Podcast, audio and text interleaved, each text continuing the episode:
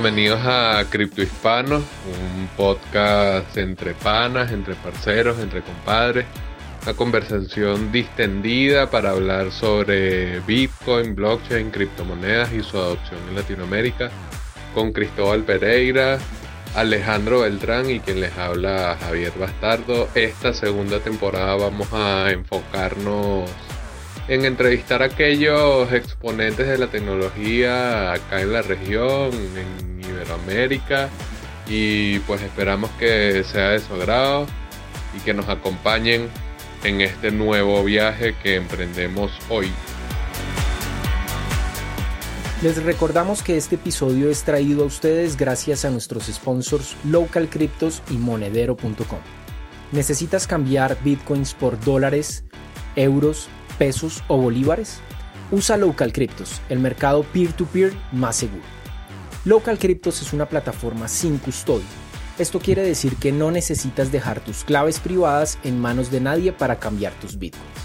Otras plataformas son centralizadas y custodiales, lo que las hace blanco de ataques. Solo en 2019 más de 4 millones de dólares en criptos fueron robados por hackers.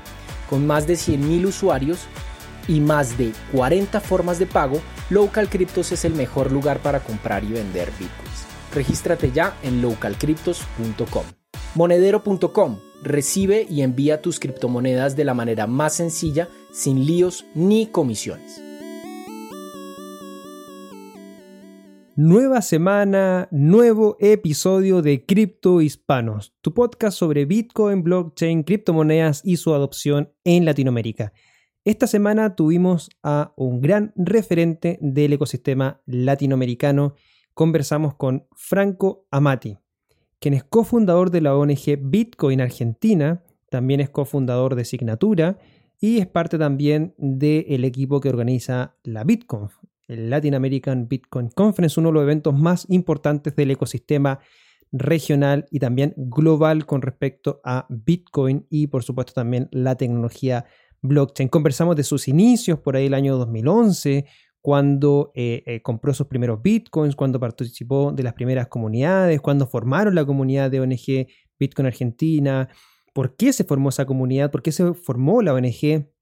Luego eh, fuimos repasando un poco más su historia hacia lo que actualmente él está siendo parte, por supuesto, por qué bitcoinizar su economía o al fin y al cabo, por qué mantener todos sus fondos en Bitcoin, su visión con respecto a la región, su visión con respecto a Bitcoin y por supuesto qué es lo que podemos esperar con respecto a esta gran tecnología, este gran sistema financiero y económico que se está construyendo. No se pueden perder esta conversación que tuvimos con Franco Amati. En esta oportunidad me acompañó Alejandro Beltrán, llave nuestro Fitch colombiano. Un saludo, por supuesto, a Javier Bastardo, nuestro pana venezolano, quien se quedó en esta oportunidad en el backstage. Así que, sin más preámbulos, los dejamos con el nuevo episodio de Cripto Hispanos. Recuerden seguirnos arroba Cripto Hispanos en Twitter, en Instagram también. Así que va el episodio. Muchas gracias a todos. Alejo, ¿cómo estás? ¿Cómo va la vida en Colombia? Hola Cristo, aquí muy muy bien, un saludo para todos nuestros criptohispanos, como siempre acá en Colombia todavía confinados, muy guardados con este tema de la pandemia, pues han pasado muchas cosas, pero, pero bueno, nosotros siempre desde lo digital más, más confinados que antes de la pandemia, pero, pero muy bien. Acá muy contentos porque hoy tenemos a un gran, gran invitado una persona referente en Latinoamérica, eh, es un early adopter de, Bitcoin, es, el, es un famoso criptoterrorista que luego hablaremos más adelante de, este concepto que ha presentado diferentes interpretaciones y suspicacias a, todos los espectadores en redes. Em, y pues eh, sin más preámbulos, obviamente también saludando a nuestro querido Javi, el señor Bastardo en Venezuela y a toda la comunidad latinoamericana en Chile, Perú, Argentina, Colombia, Bolivia, Paraguay, México, toda Centroamérica. Un gran saludo a todos. Entonces, sin más preámbulos, vamos a presentar al gran Franco Amati. Franco, Muy buenos días, muy buenas tardes, muy buenas noches a donde estén. Un gran saludo, espero que estés muy muy bien. ¿Cómo estás el día de hoy? Hola Alejandro, hola Cristóbal, ¿cómo están? Gracias por la invitación. Y bueno, acá también en Argentina estamos parecido, todavía en esta situación de, espera y de a ver cuándo llega el pico de casos. Y bueno, pero bueno, todo bien, mientras tratando de ser productivos en lo que se puede eh, y tratando de aprovechar el tiempo que, para las, o sea, el más tiempo que tenemos por otras cosas que no estamos pudiendo hacer, ¿no? Por supuesto. Es complejo, pero creo que el ecosistema, creo que cripto en general, como que ya venía un poquito más acostumbrado al, a este denominado teletrabajo, ¿no? O sea, en tu caso, ¿trabajabas de, ¿trabajas desde casa o, tenías oficina donde trabajar? No, yo iba bastante a espacio Bitcoin, que, que, bueno, ahora justamente lo tenemos cerrado, que es un espacio de co-office y coworking, donde hay varias empresas del rubro y justo una de las startups de las que soy parte, Signatura, además tiene, tiene oficina allí. Así que yo estaba en los dos lados, por un lado en el espacio Bitcoin y por el otro lado también en, en Signatura eh, usando esa oficina. Pero bueno, ahora está cerrado, por ahora no, no podemos abrirlo y, tampoco hay mucha necesidad. Pero bueno, esperaremos un poquito más y espero que, que, todo vuelva ya un poquito a la normalidad. A mí no me gusta este concepto de nueva normalidad, la verdad es que lo, lo detesto. Hay gente como que le gusta, ah, la nueva normalidad va a ser ahora así no, yo no quiero esa nueva normalidad, quiero volver a la de antes que me gustaba. A la de antes. Exacto, no me gusta esto de resignarme a que ahora vivamos con barbijos y viéndonos menos y no abrazándonos y demás.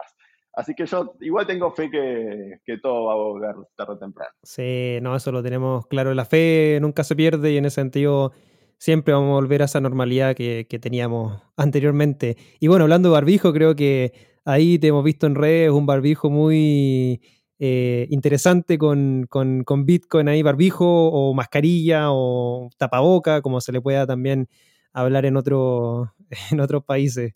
Oye, em, entrando en materia, Franco, quería eh, partir un poco eh, preguntándote mm, con respecto a los inicios de, desde Franco como obviamente como Bitcoiner y en un principio como organizador también o, constructor, tal vez ahí nos aclaras, de, comunidad y, hacemos un poco referencia a lo que nos contó José Rodríguez de México, quien en sus inicios, por ahí 2011, 2012, eh, conociendo Bitcoin, vio que, en Argentina ya había un, ecosistema bastante interesante y ahí tomó contacto, nos contaba que tomó contacto contigo y con Rodolfo y ahí se conocieron por Facebook y luego él viajó a Argentina un poco para conocer lo que estaba sucediendo y, tú lo acompañaste en, esa oportunidad. Entonces, un poco para entrar en materia y que la gente conozca cómo, cómo fue un poco la, construcción, tu inicio y la construcción de, esa comunidad bien early adopter de Bitcoin en, Argentina. Sí, eh, lo de José creo que fue en 2013 ya, pero bueno, yo conocí a, a Bitcoin en el año 2011 por un sitio web que se llama slashdot.org de ciencia y tecnología Ahí apareció una noticia eh, que decía que Bitcoin había llegado al 1 a 1 con el dólar, paridad 1 a 1. Y, bueno, me, interesó, a ver, fui a esa noticia, leí más de qué se trataba, eh, qué era eso de Bitcoin, y, me interesó por dos temas. Por un lado, por el tema eh, criptografía, además era una tecnología que utilizaba la una tecnología que utilizaba la criptografía, a mí me interesaba la criptografía, yo era usuario de algo que llamaba se llama, todavía existe PGP, Pretty Good Privacy, que eso te permite cifrar mensajes y demás. De hecho, uno de los, uno de los desarrolladores de PGP es Hal Finney, que después tal vez lleguemos a él, o, tal vez no, pero bueno, es alguien que tiene algo de historia en Bitcoin. Eh, y bueno, me interesó por eso y me interesó por lo que implicaba eh, Bitcoin en caso de tener éxito. O sea, una moneda que no depende ni de, ni de empresas, ni de gobiernos, y, un medio de pago también censurable, inconfiscable. Bueno, tenía un montón de características que, bueno, viniendo de Argentina tal vez me parecían eh, más relevantes que a una persona que está en otros lugares del mundo que tal vez no tiene ciertos problemas financieros. Y bueno, eso me, me pareció como suficientemente interesante como para meterme. Obviamente, en el 2011 no había mucho para hacer, igual con Bitcoin, seamos sinceros. Eh, no podías ni gastarlos casi, no, no, había sitios que aceptan Bitcoin, no había casas de cambio de Bitcoin, o exchanges y demás, como existen hoy en montones de países. En Argentina tenemos, de hecho, muchísimos. Creo que en Latinoamérica debemos ser el país récord. Tenemos más de 10 ahora, casas de cambio de, Bitcoin a pesos o de pesos a Bitcoin. Y bueno, me interesó y dije, bueno, empecé a meterme. Eh, por un lado, en, Argentina no había nada, no había una comunidad de Bitcoin. Lo único que existía era en un foro de, una, de un sitio web de gaming, ¿sí? que sigue existiendo, se llama 3D Games, 3dgames.com.ar. Y en ese foro de gaming, obviamente, está lleno de gamers, y los gamers tienen buenas placas 3D, buenas, eh, placas, buenas GPUs, ¿no? Y se había armado un thread, un hilo, de que un chico agarra y dice, bueno, miren esto de Bitcoin, porque nosotros que tenemos buenas placas 3D podemos minar con esto y podemos generar Bitcoins y podemos generar dinero, ¿sí? Y ese fue un, post, un hilo que empezó a tener páginas y páginas de contenido, porque obviamente todos los gamers les empezó a gustar esto. Puedo hacer dinero con mi placa 3D mientras no, no estoy jugando. Y bueno, se formó una comunidad que no eran bitcoiners, sino eran gamers que minaban, ¿sí? Y, bueno, esta comunidad mucho no le interesaba Bitcoin, en realidad solo le interesaba hacer unos dólares más con sus placas 3D para comprarse tal vez el Battlefield 1942, algún jueguito de esa época, ¿no? Algún juego de esa época.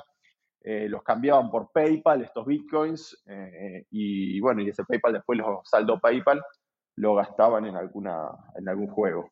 Y bueno, se formó esta comunidad que no era, y yo me metí un poquito ahí para, conocer a mineros a quien podía comprarle, ¿no? Porque a mí en ese momento, cuando me interesó Bitcoin, probé de minar, pero yo tenía una MacBook de plástico que no tenía ni siquiera GPU dedicada, o sea que no, no minaba nada. Lo había probado, dejar la computadora prendida unas, unas noches, me acuerdo, y calentaba tremendo y encima no generaba casi nada en comparación a lo que generaba esta gente que tenía sus tremendas placas 3D. Y bueno, entonces lo que hice fue eh, por medio de un amigo en común, un argentino, contacté a un chico que vive en la ciudad acá de, Buenos Aires, costeras, que se llama Mar del Plata. No lo conocía en persona, pero yo conocí a un amigo de él y entonces hubo algo de confianza con el cual pude transferirle o hacer una transferencia bancaria local de Argentina y le compré lo que en ese momento, en dos bitcoins le compré.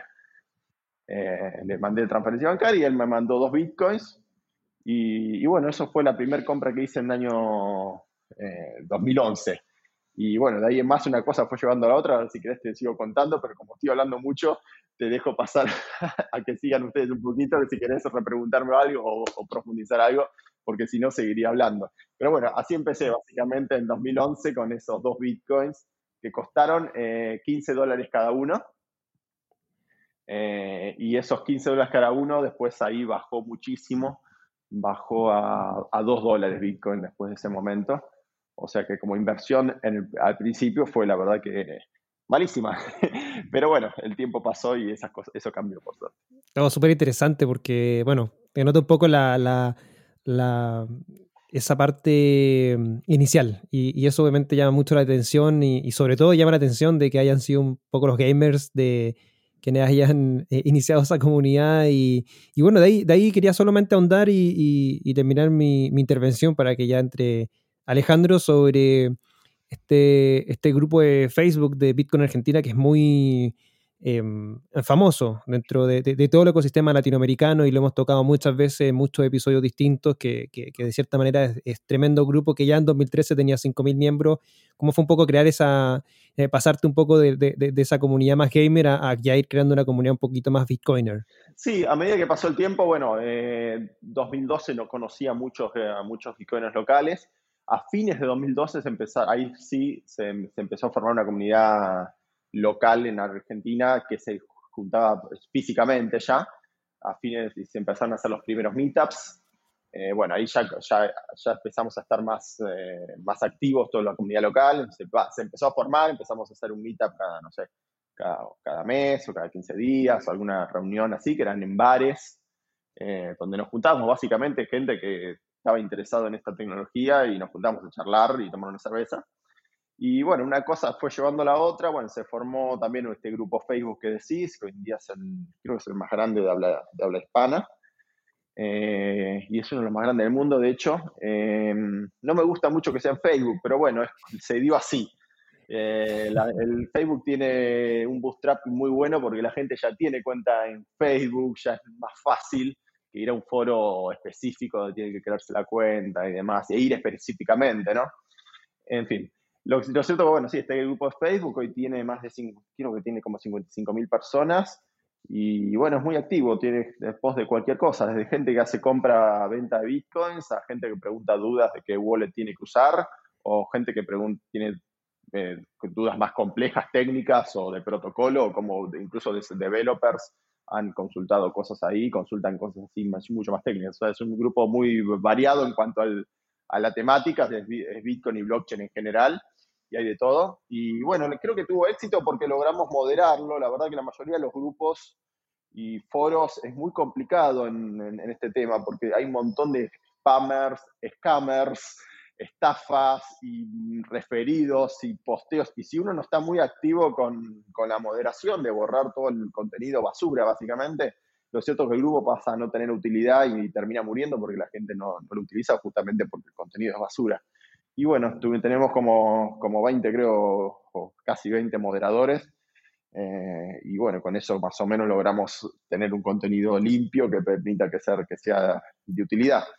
Y bueno, y estas reuniones de, acá en Argentina derivaron en lo que fue una, una asociación civil que se llama Bitcoin Argentina, en una conferencia que se llama la BitConf, Latin American Bitcoin y Blockchain Conference, y bueno, muchas otras cosas que, fue, que fueron viniendo entre partes de esa comunidad, mezclamos, bueno, ya ahora mucha, mucha gente, ¿no? Pero, pero fue, fue, fue, fue todo muy grassroots y muy, nació así por ganas, básicamente, no, no eran proyectos económicos o, o startup, más allá de que después cada uno tenga, en la comunidad a veces tenga su propia startup o su propio proyecto, lo siento que, que fuimos todos para el mismo lado al principio, más allá de ese tema. Oye, Franco, ¿te, hizo, desde qué momento sentiste que te hizo sentido Bitcoin? te lo digo por lo siguiente, muchos de los que entramos a Bitcoin de entrada vimos como, oiga, dinero digital, no depende de un intermediario, ¿cómo es, esta, cómo es este cuento, no? O sea, comenzamos a cuestionarnos un poco desde el lado tradicional, obviamente algunos venimos de algunos temas más tradicionales. ¿Te hizo sentido? ¿Hiciste match eh, de forma inmediata o tuviste que buscar más fuentes para que te hicieran sentido? Porque pues definitivamente Bitcoin para el ciudadano común no es algo eh, tan digerible, ¿no? Sí, no, a mí la verdad el match fue inmediato, fue instantáneo. Eh, creo que por mi background de, intereses en realidad, el tema de criptografía y el tema eh, político-económico, sí, yo soy una persona que hace muchos años, ya tipo, o sea, habrá 15 años, imagino, un poquito menos tal vez, que soy libertario, ¿sí? O incluso anarquista. Y, bueno, entonces me hizo un match ideológico también, tengo con Bitcoin al leerlo. De hecho, uno de los primeros contenidos que leí de Bitcoin cuando me enteré es un post que, debe estar online todavía en algún lado, que hizo Eric Worgis, ¿sí? Eric Worgis es un early adopter también de Bitcoin que ha, ha, sido parte de un montón de proyectos. Tal vez el más conocido hoy es Shapeshift, pero ha tenido proyectos muy importantes como, bueno, Coinapul en su momento, o más importante todavía en su momento, Satoshi Dice, que era un sitio de apuestas utilizando Bitcoin que fue muy, muy famoso en los inicios de, de Bitcoin. Bueno, Eric Worgis había hecho un post, él es también libertario, y había hecho un post de Bitcoin para libertarios, ¿sí? Y básicamente mostraba por qué Bitcoin era afín a los que teníamos esta ideología y es un post que era muy, que era bastante conocido en ese momento, porque era como un tutorial describiendo las características económicas de poca emisión monetaria, de resistencia a censura, de inconfiscable, todas esas cosas que de pronto a la gente que tenemos este pensamiento nos, nos parecen afines. Y bueno, ese post es como que me abrió la cabeza, ese, ese artículo de Eric. Y de hecho a veces agradezco, y por eso hago bastantes incluso donaciones yo a cosas eh, libertarias y cosas así utilizando Bitcoin porque siento que si no hubiese sido por esa gente que, me dio contenido económico, ideológico, previamente a Bitcoin, probablemente haya leído, yo hubiese leído la noticia hasta de Bitcoin y la hubiese ignorado, ¿no? Porque no me hubiese resultado interesante. Y gracias, creo, a tener ese, background, me, pareció interesante y me metí de lleno.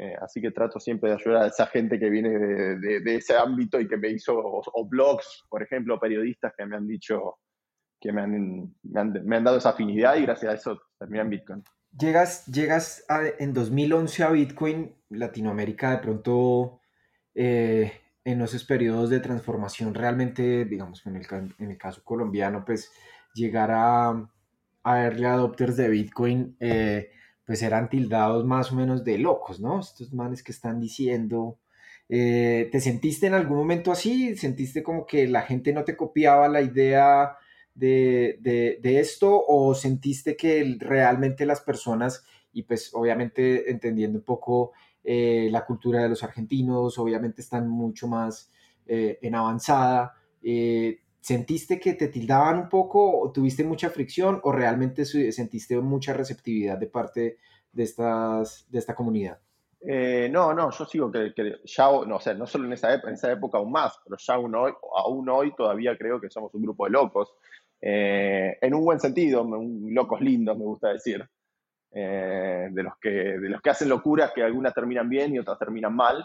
Veremos cuál será la de Bitcoin. Yo creo que Bitcoin ya hoy es una realidad que ha terminado bien porque por un lado, terminado, va, no terminado, sigue, ¿no? Pero eh, por un lado por Bitcoin en sí mismo y por un lado también por lo que generó Bitcoin al nacer, de todo otras variantes tecnológicas que estamos viendo y falta todavía mucho más por venir. En todo lo que sea contratos inteligentes, blockchain y demás, que si no hubiese sido por Bitcoin probablemente no, bah, hubiesen existido también, imagino, pero no a saber cuándo, ¿no?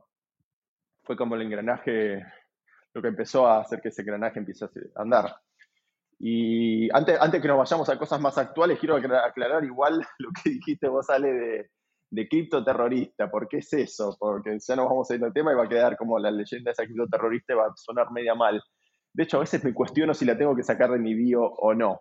En realidad eso el criptoterrorista viene por otra cosa, viene por un tema que em, en el año creo que, creo que fue 2012 por ahí o 2011, hubo una persona que quiso hacer una, una moneda que lo llamó en Estados Unidos, lo llamó Liberty Dollar, ¿sí? Em, que era una, moneda, un dólar que competía con el dólar estadounidense tradicional. Esta persona quedó presa en Estados Unidos y eh, lo que la moneda que quería era el Liberty Dollar. Se puede, cualquier cosa puede ir a Wikipedia, Liberty Dollar, y van a encontrar un montón más de información. Pero lo cierto es que el gobierno estadounidense lo acusó de terrorista, ¿sí? Como que fuese un acto terrorista el crear su propia moneda. Entonces, en los foros, en esa época, y sigue, existiendo, igual hay un foro muy importante que es bitcointalk.org, ¿sí? En ese foro, que era el lugar más activo de la comunidad Bitcoin global, hubo alguien que dijo, bueno, si esta persona es un terrorista, nosotros somos criptoterroristas, ¿sí? En realidad dijo algo más largo, dijo, somos alpaca sock wearing, o sea, gente que usa medias de alpaca, criptoterroristas. Esa fue una leyenda. Y eso fue un meme o una frase que resonó entre el 2011 por ahí, de, entre las, los, los bitcoiners, como un chiste, somos criptoterroristas y no sé qué, porque si este tipo es terrorista, entonces nosotros somos criptoterroristas. De ahí viene esta leyenda, era un chiste en realidad de cómo nos podía llamar el gobierno en esa época, que bueno, obviamente en esa época había muchas más dudas. Hoy en día estamos bastante más tranquilos con el tema de regulaciones y todo eso, en el sentido que que bueno, sabemos que el gobierno de Estados Unidos ha aceptado Bitcoin, por ejemplo, ha hecho remates de Bitcoin confiscados, eh, diferencia lo que es el mal uso, el mal uso de Bitcoin de lo que es el buen uso y que es legal. Pero en ese momento había un montón de dudas sobre, uy, ¿qué va a decir el gobierno cuando se entere que esto existe? ¿no? Y, y bueno, por suerte esas dudas se fueron resolviendo para bien, pero esa frase criptoterrorista venía venía por ese lado. Y lo que decía Alpaca al principio, Alpaca Software, o sea, que usa medias de Alpaca, era también un meme de, esa época, de 2011, que uno de los primeros comercios que aceptó Bitcoin era un sitio web que vendía medias de lana de alpaca. Eh, seguramente era un bitcoiner que, que, era, que tenía una pyme eh, que vendía soque, medias o soquetes y, bueno, y, justo se conoció a Bitcoin y dijo, bueno, voy a combinar las dos cosas, lo que hago para ganarme la vida con mi hobby de Bitcoin y bueno, y se puso a vender estas medias. Y bueno, por eso también estaba el nombre la alpaca y la alpaca de hecho es una de las mascotas, se puede decir, de Bitcoin junto al, al Honey Badger. Oye, Franco, una pregunta que me parece súper curioso el tema de, de, de criptoterrorista y me imagino que habrás tenido alguna anécdota que te haya marcado sobre este concepto, ¿no? De pronto alguien que te haya dicho, oiga, usted eh, lo está haciendo mal o lo están criticando, alguien que te haya golpeado o algo, o algo chistoso sobre, o anecdótico sobre, sobre este concepto? ¿Cómo, si, si, si te ha pasado algo? Y ahora tendría que pensar, debe haber pasado bastantes cosas con esto. Pero bueno, te puedo hablar de una que se me acuerda, me acuerdo fue en, en el año 2013, cuando quisimos con Rodolfo Andránez y Diego Gutiérrez Aldívar crear la... Empezamos, en vez de crear una asociación civil, que quisimos crear una fundación, que se llama Bitcoin Argentina. Eh, es parecido, pero bueno, hay temas eh, más tributarios y, y de, sociedades que, cambian lo que es una asociación civil de una fundación, al menos en Argentina, en otros países es distinto. Eh, y intentamos crear esta fundación que después terminó siendo una, asociación civil porque justamente el, Estado la rechazó, pero bueno, estábamos en formación, hay un estatus temporario que es fundación en formación, ¿sí? que todavía no está aprobada del todo, pero ya puedes empezar a operar. Y bueno, empezamos a hacer eventos con esta, con esta fundación en proceso, ¿no? Y por un lado, me voy a adelantar un poquito antes de contar lo que iba a contar, me adelanto lo que va a pasar. En el futuro después el gobierno la rechazó porque dijo que las fundaciones tienen que tener como objeto social algo que sea afín al, al país y al Estado, ¿sí? Y ellos no entendían cómo esto que llamamos Bitcoin era algo que hacía bien a los, al objeto social de hacer bien al Estado y al país, ¿sí? Y entonces la rechazaron por eso. Después el trámite lo, lo solventamos haciendo una asociación civil, que es un poquito más laxa en cuanto a los requerimientos, y en el objeto social fuimos un poquito más abiertos de poner más cosas y no solo, no solo Bitcoin, y con eso logramos solventar el, trámite eh, legal, ¿no? Pero bueno, cuando estábamos en formación, un buen día, habíamos puesto, obviamente no teníamos ni oficina ni nada, era una fundación de formación de, éramos tres bitcoiners que queríamos hacer eventos, no sé qué, y de vez en cuando íbamos a necesitar tal vez facturar algo o algo, porque obviamente en el mundo te mueves y te alquilas un espacio para, para hacer un evento, tenés que pagar y bueno, obviamente eso no, había que hacer con una estructura. Y bueno, y pusimos de dirección, me acuerdo, la, la oficina de la empresa de Diego Gutiérrez Aldívar, hoy día CEO de RCK. Y, y, bueno, de pronto de una mañana Diego nos llama y dice, che, llegaron acá a la oficina la, la, la UIF, la UIF es como la, la UIF de Argentina, es como la FinCEN de Estados Unidos, ¿sí? Sí, es, la unidad de inteligencia financiera. Exacto, que eh, está en temas de lavado de activos y todo eso, ¿no? Y dice, acaban de tocarme timbre la FinCEN para una inspección de quieren saber Bitcoin en Argentina, habíamos puesto la oficina de él por poner una dirección que podría haber sido tranquilamente mi casa también, ¿no? Pero ahí como hay alguien en horario laboral siempre dijimos, vamos a poner tu oficina laboral, que era una empresa de software, nada que ver con Bitcoin, ¿no? Y, bueno, llegaron, lo, Diego logró convencer a esta gente de que vengan de tarde, que esperen un ratito más, así Rodolfo y, yo podíamos también acercarnos ahí físicamente y estar los tres. Dijeron que sí, fueron a almorzar, creo, hicieron un poco de tiempo caímos nosotros en la oficina y vinieron nuevamente. Yo tengo todavía la grabación, yo escondí en mi celular ahí activo eh, y me puse a grabar toda la visita de ellos, como para ver que no sabíamos qué, con qué iban a caer. Y, la verdad que entraron bastante mal predispuestos. Esto era una época de Argentina que estaba el gobierno de, Cristina Kirchner y estaba todo bastante con el tema de, de cepo cambiario, control cambiario, y se perseguía a la, a la gente que vendía moneda extranjera, dólares estadounidenses o euros eh, libremente. Era como, había mucha persecución con ese tema. Así que yo por si acaso me puse a grabar la charla, la, la visita. Y bueno, cayeron muy, bastante mal predispuestos, como pensando, no sé qué pensaban, que éramos, no sé, vendíamos moneda extranjera, lavado activo, no sé qué, o sea, venían como muy mal. Y que bueno, eran criptoterroristas. Que eran criptoterroristas. en serio, no sé. Lo cierto es que cuando le empezamos a explicar qué hacíamos, mira, nos interesa esta tecnología, somos gente que viene del palo tecnológico, no del financiero, éramos toda gente que ninguna venía del mundo financiero, ¿no? Ninguno de los tres. Eh, hacemos esto porque nos interesa la tecnología, vamos, queremos hacer eventos, eh, difusión eh, y demás sobre este, sobre este uso de, de, esto.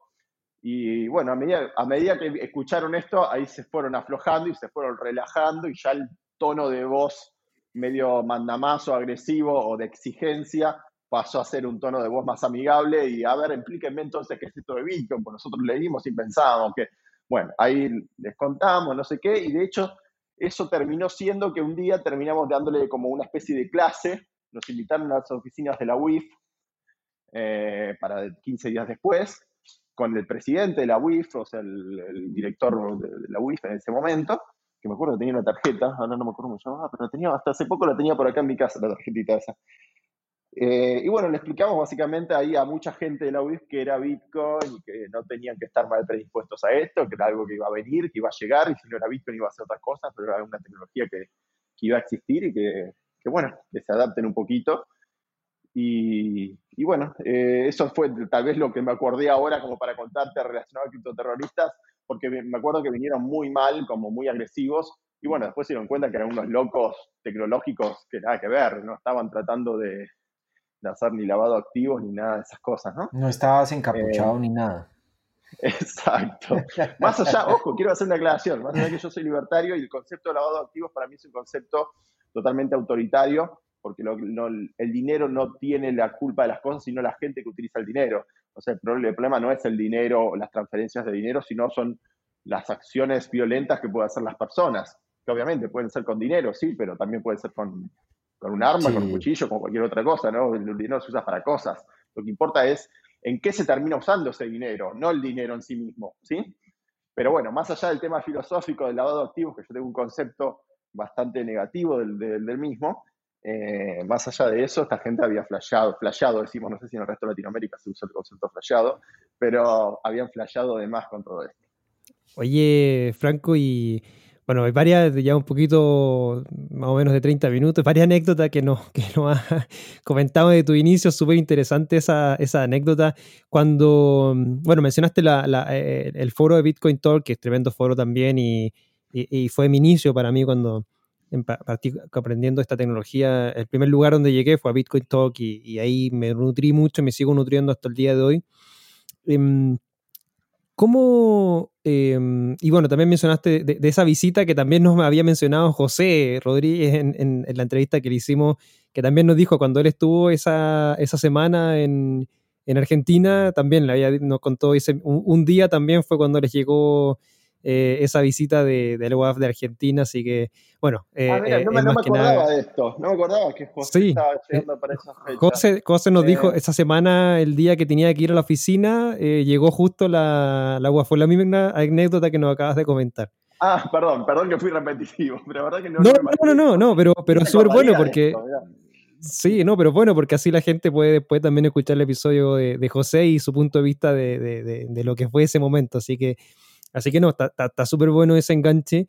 Oye, pero quiero entrar en detalle con, respecto a un poco a lo que se, a lo que se conoce de, ti como Bitcoiner, que, que, este concepto de bitcoinizar tu economía o, ya salirte al fin y al cabo de, del sistema financiero tradicional y realmente ser un, libertario como, como tú dices y, y depender netamente de, obviamente, de tu control con respecto a tus bitcoins. ¿Cómo, cómo fue ese proceso y cuándo, en qué momento de tu vida dijiste, no, esto yo me voy a bitcoinizar? ¿Qué, qué fue lo que gatilló ese, ese proceso y qué significa, por supuesto, bitcoinizar tu economía? Sí, no, se fue dando de a poco. Bitcoinizar mi economía lo llamo igual ahora, técnicamente ya no estoy 100% bitcoinizado, ahora te contaré por qué, pero, pero fue por bastante tiempo.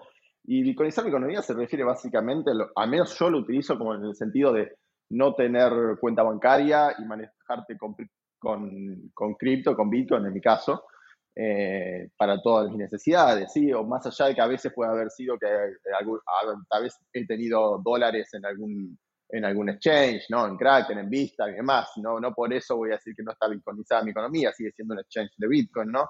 Y tal vez una parte estaba en dólares por algún tema de necesidad de un pago que tenía que hacer o algo. Pero sí, básicamente es el hecho de no manejarme con, con moneda tradicional, al menos en el largo plazo, y, y tampoco en el tema de cuentas bancarias. ¿sí? Eh, hoy en día sigue siendo así en la mayoría de las cosas.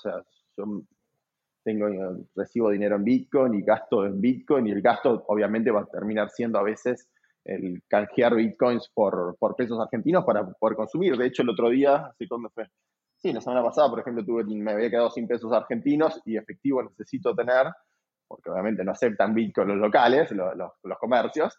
Eh, por ejemplo, a una amiga, Belén Martí, agarré y le, dije, mira, necesito, necesito pesos, ¿te interesa Bitcoin? Sí, dale. Y bueno, y tengo varios amigos acá argentinos, por suerte, que son siempre compradores de Bitcoin y bueno, me, me hacen los cambios así P2P, peer-to-peer, o sea, de par a par, para evitar las casas de cambio argentinas de, Bitcoin, ¿no? Que las respeto bastante, hay muchas y, y las mayoría son bastante buenas, considero, pero, pero bueno, evito utilizarlas porque, bueno, requieren uso de cuenta bancaria yo no tengo cuenta bancaria aquí en Argentina. Y lo que digo que ahora tal vez no soy 100% es porque ahora sí tengo cuenta bancaria, pero bueno, por otras necesidades mías yo me estoy, me estoy mudando eh, a, Europa ni bien pueda, la verdad cuando termine el tema este de, del COVID y demás, eh, y, podamos viajar más, más tranquilamente. Bueno, y bueno, eso me requiere algunos trámites legales que, bueno, requieren tener una cuenta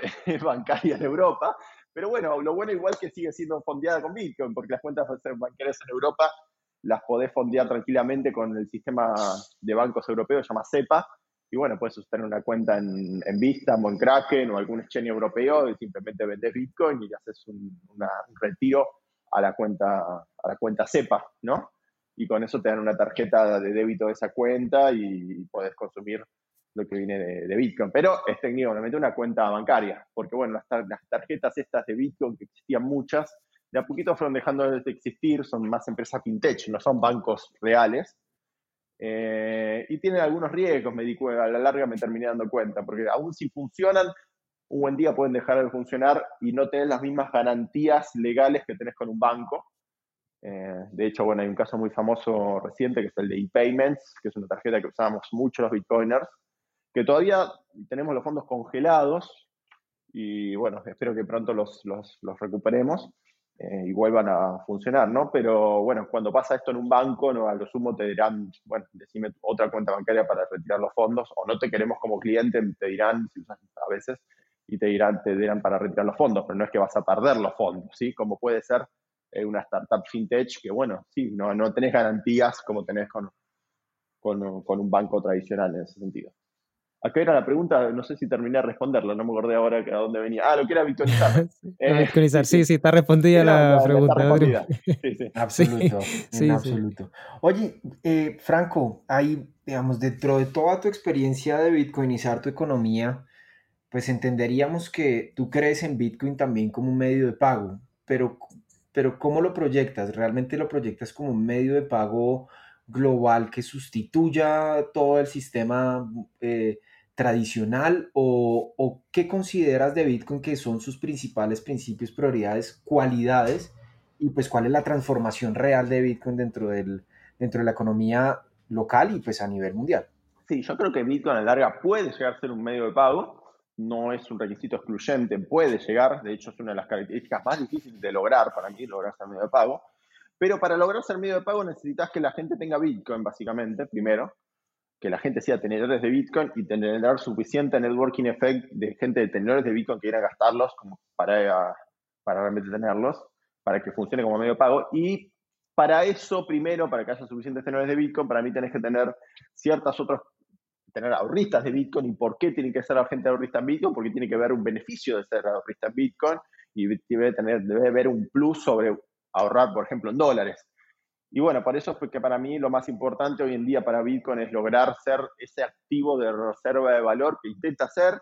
Y de hecho la comunidad Bitcoin tuvo un gran debate en 2017 sobre este tema, de qué importa más, onda, ser medio de pago o ser eh, activo de reserva de valor.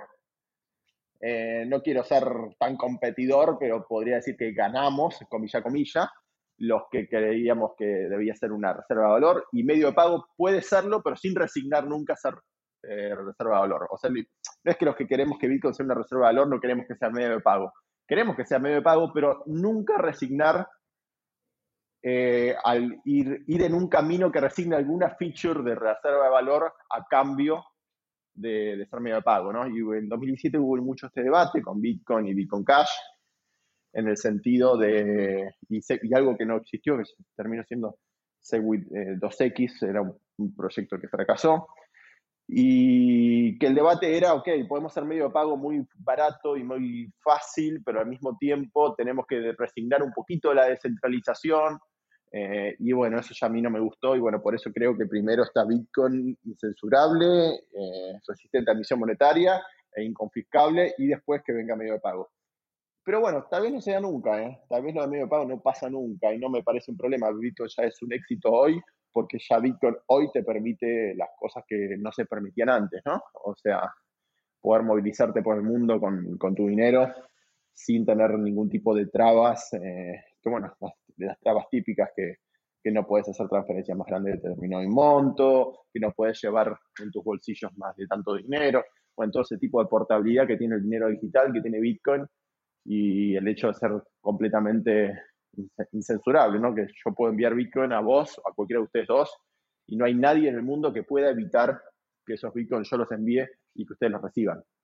Y van a llegar intactos, no con, con una tajada menos, como suele pasar con las transferencias bancarias en los países que tienen controles de cambios. Muy lejos de lo que viven ustedes, pero en Argentina el control de cambios es, una, es un tema muy importante porque vos haces, para que se para la gente que no, que no sabe el contexto de Argentina, lo voy a decir con este ejemplo. Si, si uno recibe una transferencia, uno vive en Argentina, tiene una cuenta bancaria en Argentina y recibe una transferencia de dólares del exterior, lo que recibe en Argentina, primero, no son dólares, son pesos, que lo especifican forzosamente, o sea, no vas a recibir los dólares, vas a recibir pesos, a un tipo de cambio que designa el gobierno, que no es el real del mercado, que sino que es, te va tantos pesos, pero no lo que vale, tenemos un dólar que vale 120 pesos argentinos, pero el gobierno argentino te da 70 en vez de 120. Te deposita en tu cuenta bancaria 60, 70 eh, pesos argentinos por cada dólar, cuando en el mercado, en la calle, son 120 pesos argentinos, ¿sí? Entonces te, te robó casi un 70% del dinero que te ibas a tener, se te robó porque el Estado, el gobierno lo robó comilla, comilla, de nuevo, porque no es un robo, pero es un robo, ficcionando el tipo de cambio, ¿sí? O sea, te mete un, tipo de cambio, una tasa de conversión falsa y te está robando sin decir que te está robando, te dice que el dólar, que el, peso vale más que lo que realmente vale. Y bueno, esto la gente de Venezuela lo conoce, pero tal vez en otros lugares del mundo es un concepto bastante raro, pero bueno, es lamentable y bueno, estas Bitcoin acá se lucen ese tipo de casos de uso, ¿no? Aquí es disfrazado, es algo que disfrazan un poquito. No, en Chile no. En Chile la verdad es que es súper en, estricto rigor transparente, así como comillas, pero, pero no, llegan dólares y en, los bancos te preguntan qué quiere hacer. Tienen los dólares disponibles, los quiere cambiar a pesos chilenos y generalmente te cobran uno hasta cinco pesos sobre el tipo de cambio del Banco Central que está en la página web del Banco Central. Entonces tú puedes verificar que efectivamente es el tipo de cambio al cual se está transando en el mercado. Así que en ese sentido, Chile no tiene ese disfraz de, precio. Oye, Franco, y quería preguntarte algo con respecto a, tu visión con eh, Bitcoin como, como infraestructura y todo lo que se está desarrollando alrededor de, Bitcoin, llámese segundas capas como, como Lightning Network, como smart contracts, y bueno, y sobre eso ya se empieza a trabajar sobre el concepto de este DeFi o Decentralized Finance de, todo lo que se está viendo eh, el trabajo sobre Bitcoin. ¿Tú, ¿Tú, le crees a, esa, esos proyectos como eh, alrededor, llamémoslo así, como de esta infraestructura Bitcoin? ¿O, ¿O, para ti Bitcoin como su origen es como debiese mantenerse originalmente? No, yo creo que Bitcoin es una tecnología que cambia, debe cambiar, debe mutar, debe actualizarse, como de hecho lo está haciendo de una manera muy conservadora, porque obviamente mientras lo estamos utilizando, mientras lo estamos cambiando y actualizando, hay gente que lo está utilizando y la gente que lo está utilizando no, no debería tener que estar al tanto de estos cambios que están pasando, ¿sí? O cuando alguien usa Internet, de pronto hay un cambio de protocolo de IPv4 a V6 y la gente que lo utiliza no, no debería notar ese cambio, ¿sí?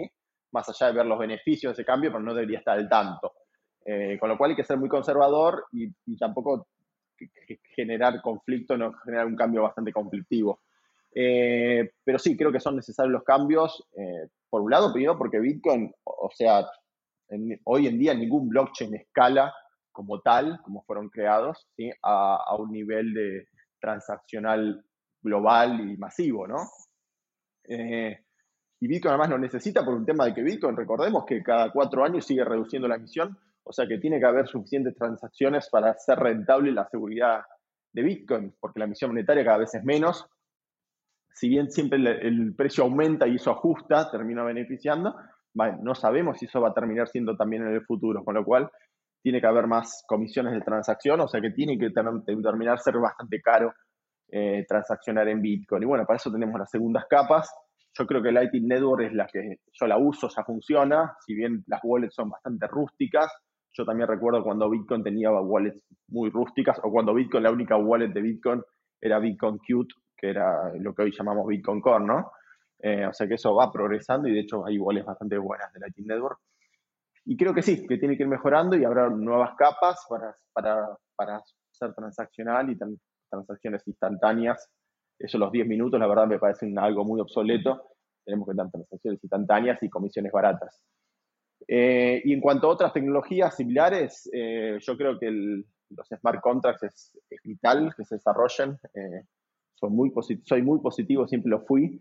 Más allá de que yo siempre a veces tengo varios debates con la comunidad de Ethereum, eh, siempre para mí me interesó mucho más Bitcoin porque me interesan por cómo nació Bitcoin, por cómo los temas monetarios de Bitcoin, que son más afines a mí, ¿no? Pero Ethereum me parece muy un proyecto, la verdad, que, que es vital, que siga creciendo. Más allá que no vea al Ether, o sea, el, asset de Ethereum no lo vea eh, tan relevante por un tema de ineficiencia que creo que yo tiene, ¿no? El cómo nació con un preminado, el que lo cambian a, a su antojo, si a nadie se le antojaría cambiar los 21 millones de Bitcoin. O sea, una vez di un ejemplo, esto es un podcast y puedo decirlo, eh, pero una vez en una conferencia di un ejemplo y dije, no, que no tendría que haber dicho esto y toda la gente después me dijo, ¿cómo dijiste eso? En una conferencia en Argentina, pero um, hoy en día si alguien propone cambiar los 21 millones de Bitcoin y, y tiene bastante relevancia como para tratar de hacerlo, yo creo que habrá gente que hasta que lo va a amenazar de muerte a esa persona. O sea, imaginemos si alguien quiere cambiar los 21 millones de Bitcoin. A ver, gente que va a decir, no, pues ¿cómo vas a querer hacer eso? Yo tengo mis ahorros en Bitcoin, me vas a licuar mis ahorros. Bueno, habría amenazas de muerte y, todo. Y en Ethereum eso lo hacen de un día para otro y así nomás, mal un día para otro, pero con un proceso bastante fácil. Y bueno, entonces, si, bien aclaro esto porque mucha gente tal vez me, ha visto en algún debate sobre Ethereum y lo cierto es que no me, no, no me gusta el asset pero me gusta lo que es el, concepto de contratos inteligentes, porque básicamente contratos inteligentes es la resistencia a censura de Bitcoin pasada a los contratos, y eso es recontra atractivo para mí en cuanto a la funcionalidad que te permite eso, a la fricción que permite evitar y a cuanto a la obsolescencia de otras estructuras existentes de garantías y demás que, te logra suplantar. Ese señor que se oponga eh, o que quiera modificar el protocolo de Bitcoin, yo también le mandaría un mensaje directo. Le diría, por favor, evite esta barbarie o esta barbarie caerá en usted. no, mentiras. No, no, no, mentiras. Eh, Franco, ahí hablas un poco del tema de la censura, como este, este concepto de descentralización, de, libertad que, nos presenta Bitcoin. Eh, ha presentado también un elemento que ha sido muy, muy discutido yo creo que desde los 90 a, finales de los 80 y es el tema de la privacidad en los datos. ¿Cómo ves tú esa relación que tiene el poder que tiene Bitcoin hoy en día de su pseudo anonimato? Porque algunos, eh, algunos han, tejiversado un poco la información en cuanto a que es totalmente anónimo y pues, realmente ahí es, es pseudo anónimo. ¿Cómo ves esa relación fuerte entre Bitcoin y la privacidad? Ya que la privacidad entró, yo creo que eh, en esta... Mm, eh, en esta parte actual entró ya la discusión sobre la privacidad de nuestros datos gracias a Bitcoin y gracias a muchos de los descubrimientos que se hicieron eh, a partir de la tecnología que conlleva Bitcoin. ¿Cómo ves esa relación de Bitcoin y la privacidad? Sí, Bitcoin, como, como bien decís, no es algo completamente privado. Obviamente es mucho más privado que las tecnologías que existen financieras, ¿no? Eh, ya sea las transferencias, los, los, medios de pago tipo PayPal o Krill, Neteler, todo ese tipo de cosas. Obviamente que Bitcoin es mucho más privado que, cualquiera de estas alternativas, pero sí, no tiene la privacidad extrema que podríamos pretender, al menos yo, porque obviamente me interesa la, privacidad financiera, creo que la privacidad financiera evita un montón de conflictos eh, eh, innecesarios, ¿sí? Eh, que bueno, nos vemos, quien ha utilizado PayPal bastante, ya seguramente ha vivido estos conflictos, que es que te bloqueen la cuenta, que te, pidan las facturas del, de lo que estás comprando y por qué, y ya el dinero ya lo recibí, bueno, no, igual dame la factura, si no, no te desbloqueo la cuenta. Bueno, todo ese tipo de cosas que, el, que la privacidad financiera te las evita y listo, ya está. Em, Y bueno, Bitcoin no tiene esa privacidad extrema que podría tener algo como, por ejemplo, Monero, ¿sí? Pero tiene bastante privacidad. Eh, yo creo que Bitcoin trata de, ir al lado de la privacidad, trata de agregar dentro de lo que se puede de mayor privacidad. Eh, lo vemos en los developers charlando, en los debates que tienen y en las features que están viendo de implementar. Creo que nunca va a lograr ser la privacidad de Monero todavía Bitcoin, tal vez con una segunda capa sí, pero, eh, pero en el core de Bitcoin que conocemos, no quiero que se logre la privacidad de Monero porque Bitcoin es muy importante siempre que sea, eh, como se dice en castellano, backward compatibility, o sea, que tenga compatibilidad hacia atrás. ¿Sí? Que alguien que tiene Bitcoins en una dirección vieja, de las que empieza con un número uno y que, quiere enviar esos fondos, tiene que poder gastarlos, porque si no tenemos un problema de, de, otra cosa que está relacionada a la privacidad, que es la fungibilidad, ¿sí? Eh, y tenemos que respetar la fungibilidad porque necesitamos que Bitcoin tenga un atractivo y tiene que tener ese atractivo de fungible, de ser un bien fungible. Y me estoy perdiendo para dónde iba. y no, a lo que iba es que eh, no puede ser privado como Monero, pero creo que con segundas capas y demás va a lograr ser suficientemente privado, al menos para la mayoría de los casos de uso que estamos buscando. Probablemente Monero siga siendo un, la alternativa de ciertos casos de uso que no pueden tomarse ningún tipo de riesgo en cuanto a la privacidad. Pero bueno, creo que Bitcoin va para un camino que es, es más privado, ¿sí? Y aún así sigue siendo una opción muy superadora todo lo que tenemos hoy en día.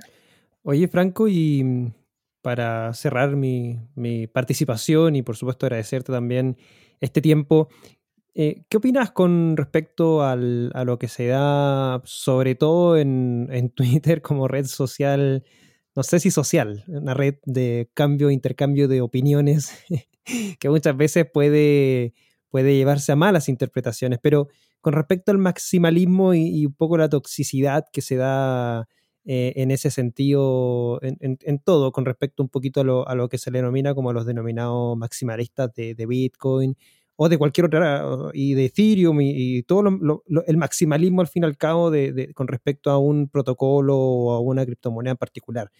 ¿Cuál, es tu opinión con, respecto a ese maximalismo y muchas veces a lamentable toxicidad que se da también? Sí, yo, yo amo Twitter. Eh, Twitter. Primero, más allá del tema Bitcoin y cripto, ya Twitter en sí mismo es un lugar donde se, se genera cierta toxicidad a veces en, como red social, ¿sí? Más allá del tema cripto, ¿no? Eh, Twitter en sí mismo se presta a eso, más allá que Twitter... De todas maneras. es así. lo, veo, sí, sí, lo veo en política argentina, ¿sí? Yo también tengo muchos followers de política y de cosas que pasan en Argentina y los debates eh, se generan bastante tóxicos a veces y es en Twitter, no pasa en otras redes sociales. Y es normal que pase en Twitter porque es más pública, no tenés que permitir el, no tenés que pedir permiso para contactar a alguien o para seguir a alguien, a la mayoría de los casos. Hay alguien que tiene el candadito, ¿no? El famoso candadito, pero en la mayoría no. Y se presta para eso. Pero también al mismo tiempo Twitter, ya vamos a ir a lo que me preguntaste, pero quiero le el Twitter porque yo amo Twitter y defiendo mucho a Twitter. El otro día justamente fui a cenar de una amiga y tenemos el gran debate de Saudia Twitter, es una digital marketing, se, se dedica al marketing digital y, ella me daba los stats. No, pero en Twitter, eh, mirá las stats, la gente no usa Twitter.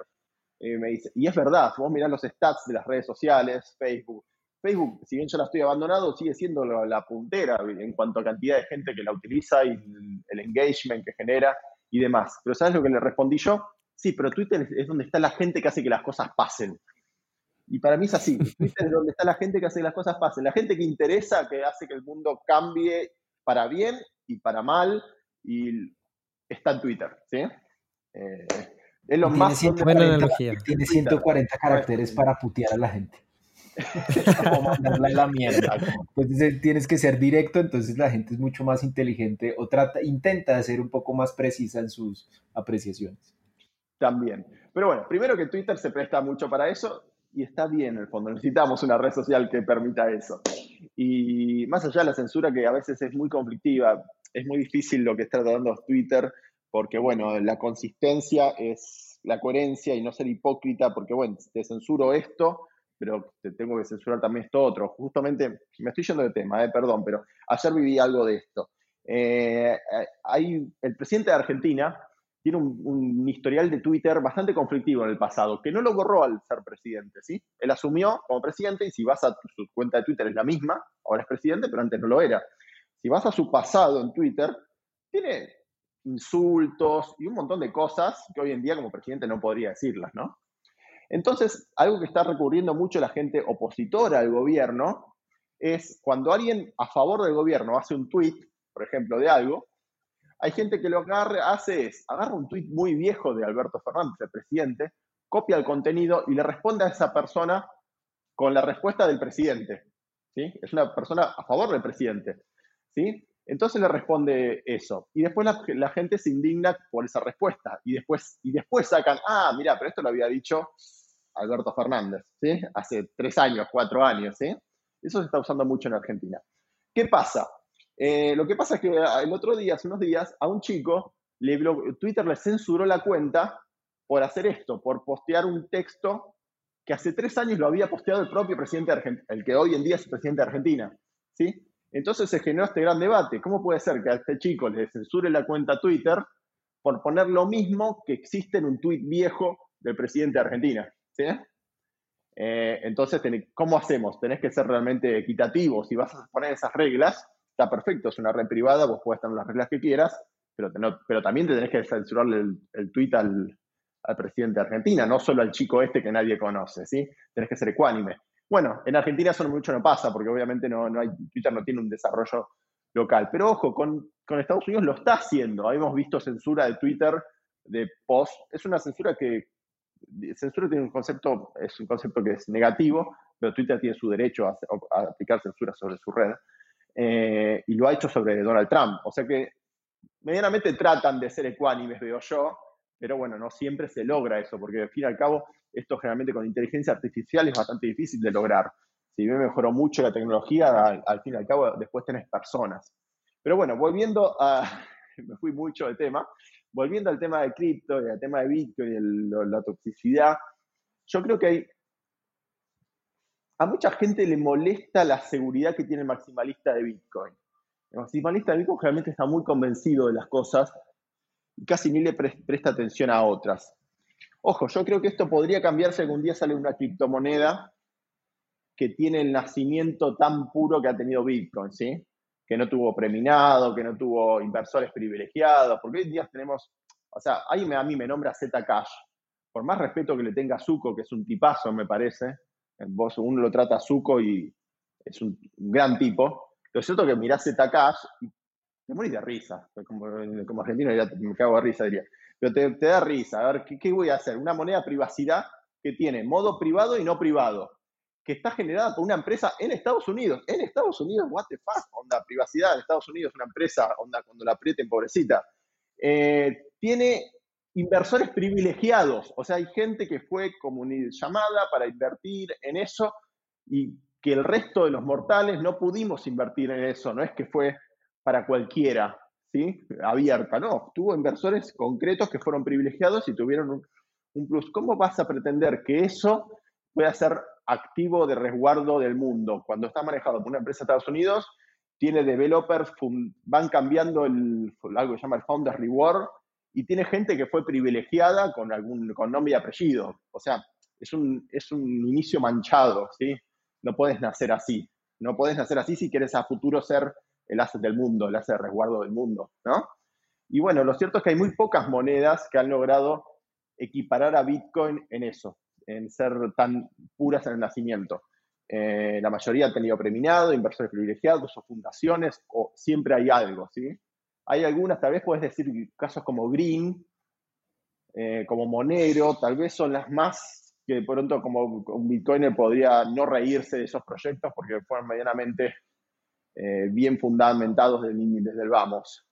Pero bueno, que sea, hay mucha para mí en cuanto a, al tema este que los, maximalistas un poco se, se, burlan de otras monedas, porque bueno, en el fondo están muy seguros de sí mismos y están muy seguros de Bitcoin.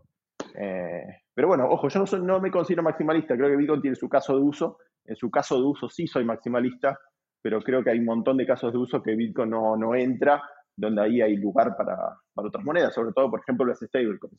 De acuerdo, eso, eso, es un tema, digamos, el maximalismo también termina siendo como muy relativo y dependiendo de los casos de uso, al final la tecnología te ha permitido experimentar diferentes casos y ya llevamos más de 5.000 criptomonedas supuestamente creadas, unas con más sentido, otros con menos sentido, pero la gente ya está descubriendo que puede crear cosas y dependerá no solo de factores a nivel tecnológico, sino de factores un poco más filosóficos, estructurales, sociales, de todo ámbito. Franco, nos, nos, nos ha encantado tenerte en, en, el programa, realmente ha sido bastante interesante la conversación, Twitter, privacidad, Bitcoin, eh, criptoterrorismo, todas las experiencias con UIF, has marcado una serie de temas muy, muy interesantes. Yo quisiera que nos, nos dieras como un último mensaje sobre lo que tú proyectas de Bitcoin, cuál, cuál va a ser el futuro, eh, qué le recomiendas a todos nuestros criptohispanos de forma pues muy, muy breve eh, y, y, darles como un mensaje muy, muy contundente a ellos. Sí, difícil. Ahí estaba hablando mucho, explayándome mucho y en esta última pregunta la verdad que mucho no sé qué decir. Eh, no, les recomiendo, pero sobre todo si soy una persona que está principiante en el tema, es informarse un montón, leer muchísimo. Eh, usar Twitter primero, Twitter donde las cosas primero surgen, después llegan los sitios de noticias donde estas cosas que pasaron en Twitter te, enteras de ellas. Eh, pero no, básicamente informarse, ser muy precavido, porque al fin y al cabo estamos hablando de dinero en todo esto. Y, bueno, he conocido gente que le ha ido muy mal en, este tipo de cosas eh, y ha perdido gran parte de su dinero y gente muy loca que, no sé, yo por suerte no tengo un background eh, de compulsividad así en temas de inversión y demás. Siempre fui bastante conservador en tema de inversiones. De hecho, Bitcoin fue la primera vez que dejé de ser conservador, se podría decir. Pero hay mucha gente que la verdad el tema de inversiones le, le atrapa y se termina metiendo en los peores momentos que existen, en bueno, eh, y ni hablemos de las estafas que están surgiendo, que bueno, siempre que hay una promesa muy, muy tentadora, probablemente investiguenla más, porque probablemente hay algo detrás que no nos guste tanto, ¿sí? Así que bueno, simplemente ser precavidos, leer, eh, me pueden seguir cualquier consulta que tengan conmigo, me pueden seguir en, Twitter, arroba franamati, em, si no los puedo mandar un mensaje privado, me avisan en público y los sigo, le hago follow como para que podamos charlar y bueno, estoy dispuesto a más o menos a orientar a gente que, por suerte, traté de armarme un tutorial bastante extenso para, como para aliviar el, trabajo de explicación y, de, y siempre fui yo bastante, no me gusta la palabra, pero la voy a usar, evangelista con Bitcoin, me gusta ser evangelista, eh, trato de difundir lo que sirve, ¿no? Pero siempre, a la larga uno se da cuenta que lo que interesa es eh, explicarle y ayudar a la persona que ya vino interesado, no, conversar, no convencer, tratar de convencer a gente buscándola, ¿sí? Porque primero, van a pensar que les estás tratando de vender algo, cuando en realidad, bueno, estás vendiendo una idea, pero no le estás vendiendo algo que te dé un fin de lucro a uno, ¿no? Pero la gente siempre lo toma mal. Y por otro lado, esa persona no está predispuesta a escucharte, lo estás buscando vos. Hay que, bueno, hay que colaborar y ayudar a la gente que trata de meterse y no encuentra las herramientas o tiene riesgo de caer en una estafa por, haber, por meterse y no saber. Eh, hay que tratar de ayudar más a esa gente que a la que todavía no, no, no tuvo el interés. No busquemos a la gente, a esa otra gente. Así que bueno, nada, dispuesto a ayudar y bueno, esperemos que yo soy muy positivo. En cuanto a Bitcoin, sigo siendo muy positivo. Eh, incluso, o sea, yo creo que Bitcoin, incluso en el precio también soy positivo, pero en periodos largos siempre, periodos, periodos superiores a tres años y no en el corto. En el corto plazo, la verdad que es más una, una timba y, y no creo que no creo que sea fácil eh, predecir movimientos, sobre todo de precio. Pero bueno, la tecnología sigue progresando y me preocuparía si no. Yo sigo mucho la mailing list de Bitcoin. Gente que, la que está en el ámbito tecnológico, les recomiendo mucho la newsletter Bitcoin Tech, que sale todos los miércoles y ahí te hace un resumen que ves el desarrollo de Bitcoin y lo bueno del desarrollo de Bitcoin que hay tantas empresas metidas, tantos developers metidos eh, y de distintos intereses. Y eso, eso es bueno también, ¿no? Así que bueno, eh, esperemos que siga así. Muchas gracias Franco por este tiempo que nos has dedicado en esta conversación que tuvimos junto a Alejandro. Un saludo también a Javi que nos está escuchando. Sin lugar a dudas, creo que una, una tremenda conversación que, hemos tenido y por supuesto em, eh, decirle a todos nuestros criptohispanos que nos pueden seguir en nuestras redes sociales, arroba criptohispanos en Twitter e Instagram. Y también, como ya dijo Franco, pueden seguir eh, a Franco en Twitter como Fran Namati. Realmente es, eh, alguien que contesta mucho en, Twitter y, la guía creo que también la hemos compartido por, Twitter. Y bueno, eh, más que nada la educación está. Yo creo que el concepto de dar a conocer o el contenido con respecto a Bitcoin y, blockchain y las criptomonedas en, rigor está, está el contenido, es más que nada incentivarlo a todos ustedes a que lo hagan, a que realmente hagan, logren abrir su primera wallet, adquirir su primero Bitcoin, empezar a enviar, a recibir y nada, eso, eso va a ser labor de cada uno de ustedes, nosotros somos más que nada unos meros comunicadores que tratamos de darle cuenta de los distintos puntos de vista de distintos referentes del ecosistema latinoamericano. Así que, bueno, me toca más que nada despedir, agradecer nuevamente a Franco, a Alejandro por su participación, arroba criptohispanos en Twitter e Instagram. Síganos también, vamos a estar anunciando nuevas novedades y por supuesto manténganse a salvo en casa, cuídense, usen eh, barbijo en Argentina, tapaboca en Colombia, Venezuela, mascarilla en Chile y como cualquier otra manera que le digan en el resto de la región. Sería bueno tener ese, ese barbijo que tienes tú, Franco. ¿Es posible podríamos tener como el diseño? Así lo podemos compartir y si alguien tiene una impresora 3D lo pueda imprimir. Sí, sí, así es. De hecho, el, diseño ya existía. no, me, no, me, acuerdo la verdad, perdón, quién es el creador, pero está en un sitio de modelos 3D para descargar. Está ahí y yo lo único que conseguí es gente local con impresora 3D. Yo no tengo impresora 3D que lo logre imprimir. Y bueno, Eso. y que está el modelo, sí.